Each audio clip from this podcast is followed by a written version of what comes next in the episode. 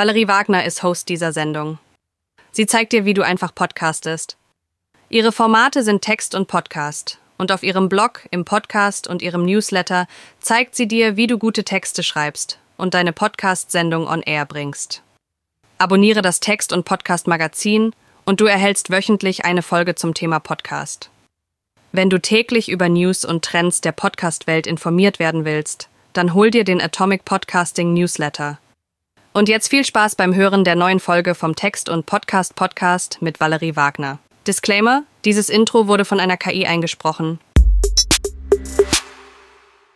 Herzlich willkommen zu einer weiteren Folge vom Text- und Podcast-Podcast. Schön, dass du wieder eingeschaltet hast. Heute geht es um deine Hörerpersona, also um deine Hörerin, um deine Hörerin oder deinen Hörer ich spreche zum Beispiel Frauen an, die einen Podcast starten wollen und die nicht so wiss, richtig wissen wie, die aber Experte auf einem Gebiet sind oder die eine Geschichte zu erzählen haben. Ganz egal. Ich möchte es eben Frauen zeigen, deswegen gibt es diesen Podcast. Das ist meine Zielgruppe und ich hoffe, du hörst mir jetzt gerade zu. Damit du deine Zielgruppe finden kannst, solltest du, und so habe ich es auch gemacht, ich habe mir einfach ein paar Fragen gestellt, beispielsweise demografische Fragen. Ja? Wie alt ist meine Zielgruppe? Welches Geschlecht möchte ich ansprechen, in welcher geografischen Region befindet sich meine Zielgruppe. Das ist zum Beispiel wichtig, also möchte ich nur in Deutschland ansprechen oder auch im deutschsprachigen Raum, also die Dachregion, Deutschland, Österreich, Schweiz. Wen, wen will ich erreichen? Heutzutage ist es natürlich ganz easy möglich, diese Podcasts auch ratzfatz zu übersetzen. Ja, also von dem her ähm, Spotify bietet es, glaube ich, schon an, dass man äh, sofort auch in einer anderen Sprache das äh, anhören kann. Ähm, mit KI ist es alles möglich. Das sind Gedanken, die du dir vorher machen solltest. Dann ist die Frage nach den Interessen und Hobbys. Beispielsweise, ähm, welche Bücher liest die Person gerne, welche Filme schaut sie, welche Musik hört sie, welche Serien und so weiter. Geht sie gerne in die Berge, ist sie lieber am Meer, chillt sie lieber, ist sie lieber aktiv und so weiter. Also man kann sich das da so kunterbunt zusammen ähm, klicken, sage ich jetzt mal, oder zusammenschreiben.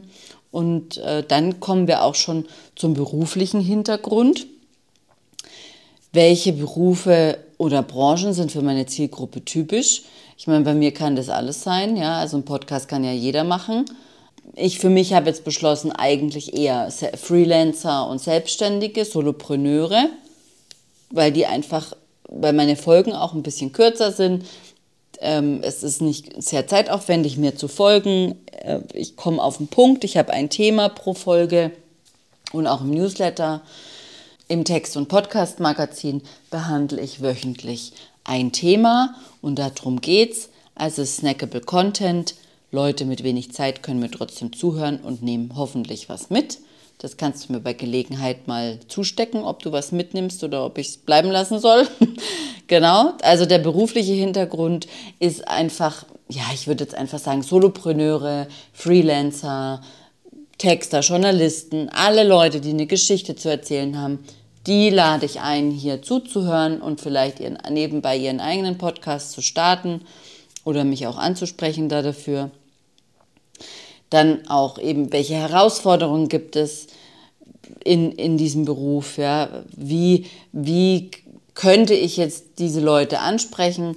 Ich höre immer von meinen ähm, Followern und, und von, aus meiner Community, ach, diese Technik, wie soll denn das funktionieren und wie geht es überhaupt? Und versuche es halt so, so niedrigschwellig wie möglich ähm, zu erklären, damit die Leute einfach den Mut bekommen, selber einen Podcast zu starten, weil das ist echt, wenn man es mal einmal raus hat, dann ist es echt kein Hexenwerk. Dann habe ich mir überlegt, welche Schmerzpunkte und Bedürfnisse, also eben Angst vor der Technik wäre zum Beispiel was oder auch das Verständnis, ja, wie geht es überhaupt online, wie funktioniert es auch wieder technisch, ja, wie, wie geht es? Also das ist einfach die Frage, die ich am meisten höre. Und du solltest dich fragen, welche Probleme und Herausforderungen hat meine Zielgruppe, welche Bedürfnisse versuche ich zu stillen. Also ich, ich möchte ja Menschen erreichen, die sich grundsätzlich für das Thema Podcast interessieren, die auch selber schon Podcasts hören, die vielleicht auch schon mal zu Gast waren in einem Podcast und die sich ungefähr vorstellen können, was da inhaltlich äh, drin sein muss, also jetzt nicht ähm, from the scratch, sondern halt, ne, die da schon ein gewisses Verständnis dafür haben, aber eben vor dieser technischen äh, Geschichte noch zurückschrecken. Dann habe ich mir auch überlegt, welche Medien sie nutzen, also was sind so die Gewohnheiten da. Podcasts, Bücher, Blogs, soziale Netzwerke. Ein kleiner Fun fact, als ich angefangen habe mit Podcasten, habe ich davor und das erste halbe Jahr keine Podcasts gehört. Das hat mich gar nicht interessiert. Ich wollte einfach selber das machen. Also ich habe mich da nicht beeinflussen lassen und ich denke, das ist eigentlich eine gute Strategie. Man kann sich natürlich Impulse holen von Podcasts, die man gerne hört, aber du musst dich jetzt nicht irgendwie ähm, auf was versteifen, sondern geh da locker ran und bleib da offen. Trotzdem solltest du über deine Zielgruppe nachdenken, welche Podcasts könnten die hören, welche Bücher lesen, welche Blogs besuchen, auf welchen sozialen Netzwerken sind sie unterwegs, was konsumieren sie dort und so weiter, ja. Zu welchen Tageszeiten hören sie beispielsweise Podcasts, ja, solche Sachen. Dann habe ich mir aber auch Gedanken darüber gemacht, wie lernen die Leute? Also welche, wie, welche Art von Inhalten bevorzugen sie? Ähm, wollen sie Unterhaltung? Wollen sie Tutorials? Wollen sie Informationen? Wollen, wollen sie in, ähm, Educational Content? Und bei mir hat sich immer weiter rauskristallisiert, dass snackable, also kurze Inhalte auf den Punkt, und das ist halt auch, ähm, also Markenzeichen würde ich jetzt noch nicht sagen, aber ich bin jetzt kein Laberer-Barber. Also ich komme halt gerne auf den Punkt, weil ich hasse es, wenn mich irgendeiner zulabert. Ja, das, also das kann ich einfach nicht haben. Ich brauche auch keine Wiederholungen. Man kann es mir einmal sagen und ich verstehe es. Bei Educational musst du natürlich ein bisschen wiederholen, ne, damit es hängen bleibt. Aber das sind so die Sachen, über die ich mir auch Gedanken gemacht habe. Und welche Themen sollten tiefgehender behandelt werden? Und es ist natürlich so, dass ein die Technik hinter einem Podcast ist erklärungsbedürftig. Und daher die Tonspur ist da wahrscheinlich nicht das Richtige. Allerdings kann ich über die Tonspur einfach Impulse geben und ähm, vielleicht auch Glaubenssätze auflösen, dass es gar nicht so schwierig ist.